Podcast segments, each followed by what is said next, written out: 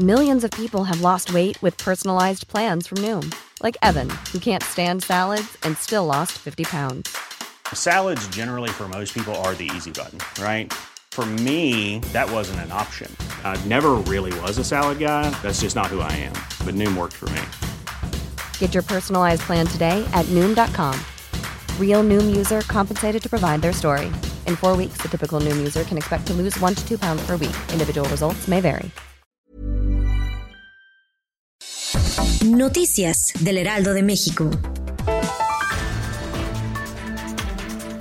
El presidente Andrés Manuel López Obrador fue cuestionado acerca de la supuesta renuncia de Javier Jiménez Espriu a la Secretaría de Comunicaciones y Transportes, de la cual dijo no tiene información. Aseguró que va a tener una reunión con el ingeniero ya sea hoy y mañana y van a platicar. Durante el fin de semana, distintos comunicadores confirmaron la supuesta renuncia de Jiménez Espriu a la Secretaría aunque no hubo una postura oficial. La supuesta renuncia era por la decisión del presidente de darle la seguridad a las Fuerzas Armadas en todas las aduanas terrestres y marinas.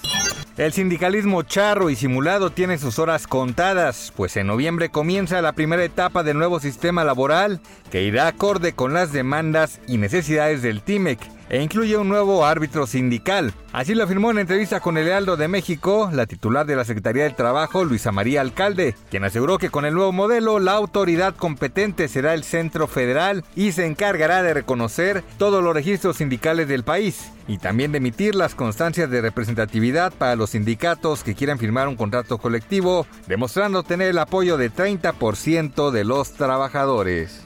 Una vez más, el Gabinete de Seguridad del Gobierno Federal presentó cifras de índices delictivos a la baja, específicamente en los homicidios dolosos y en robo en todas sus modalidades. En la mañanera, el secretario de Seguridad Pública, Alfonso Durazo, aseguró que los homicidios dolosos han bajado 0.8%. Sin embargo, otro rubro donde las cifras no bajan e incluso suben es el de los feminicidios, delito que ha incrementado 7.7%. El Estado de México, Veracruz y la Ciudad de México son las entidades donde se cometen más este tipo de delitos. El mejor equipo de la pretemporada, el Cruz Azul, se proclamó campeón de la Copa por México y dio un golpe de autoridad para el regreso de la Liga MX este jueves 23 de julio. Los celestes remontaron 2 a 1 a las Chivas en el Estadio Olímpico Universitario para conquistar el certamen de preparación que disputaron ocho conjuntos, estando presentes los cuatro más populares del país. La máquina tomó venganza del episodio de lo ocurrido hace 20 años, cuando cayó ante los zapatillos en el torneo amistoso de cinco partidos llamado Copa Estrella Milenio, que consiguieron los rojiblancos con un gol de oro de Claudio Suárez en 1999. Noticias del Heraldo de México.